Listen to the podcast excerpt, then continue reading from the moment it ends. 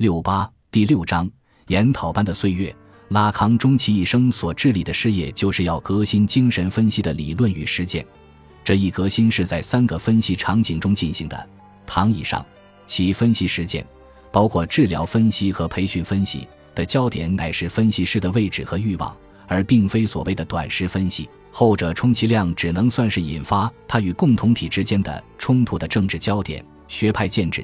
这是体现拉康派精神分析政治的典型场所。其斗争的焦点在于作为主人导师的绝对主体的位置。在拉康那里，这个政治是与一系列的分裂扭结在一起的。他最好的印证了弗洛伊德说的那句话：引起矛盾和产生痛苦是精神分析不可避免的命运。最后便是他的研讨班。这是拉康阐发和发展其理论与技术的基地，也是他借以实施分析实践和运作建制政治的重要场所。因此，要理解和认识拉康，研讨班是绕不开的一条通道，但它也可能是我们突入其理论腹地时必定会遭遇的一道屏障。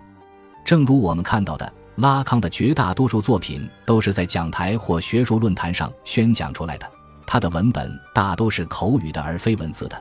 他也很少专为出版而写作，这给我们一个印象，好像他属于那种述而不作的人。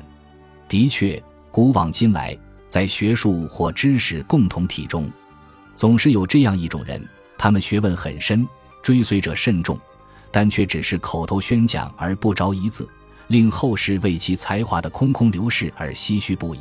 我们中国人称这种人是述而不作。中国的孔子，希腊的苏格拉底。两位都算得上是文化的至圣先师，可两位都是述而不作的典范。拉康当然算不上是至圣先师，但若就述而不作而言，在写作和出版业高度发达的今天，他真的算得上是一个典范。然而，笼统的这么讲，还只是看到了问题的表面。拉康的述而不作，并不是基于一种高尚的道德实践，他不是那种轻薄名利的道学之士。他是一个精神分析学家，是一个靠言语去捕捉无意识的心理治疗师。他的疏而不作有着独特的旨趣，那是靠一种分析经验做支撑的，即言语是精神分析实践的唯一媒介。因此，对于他的研讨班，我们不可单一的理解为只是一种教学手段，而应当把它理解为一种特别的理论阐述方式，同时还应当把它看作是拉康建立其分析情境的手段。是他借以实施集体移情的装置，也是他为分析诱惑设置的特别场景。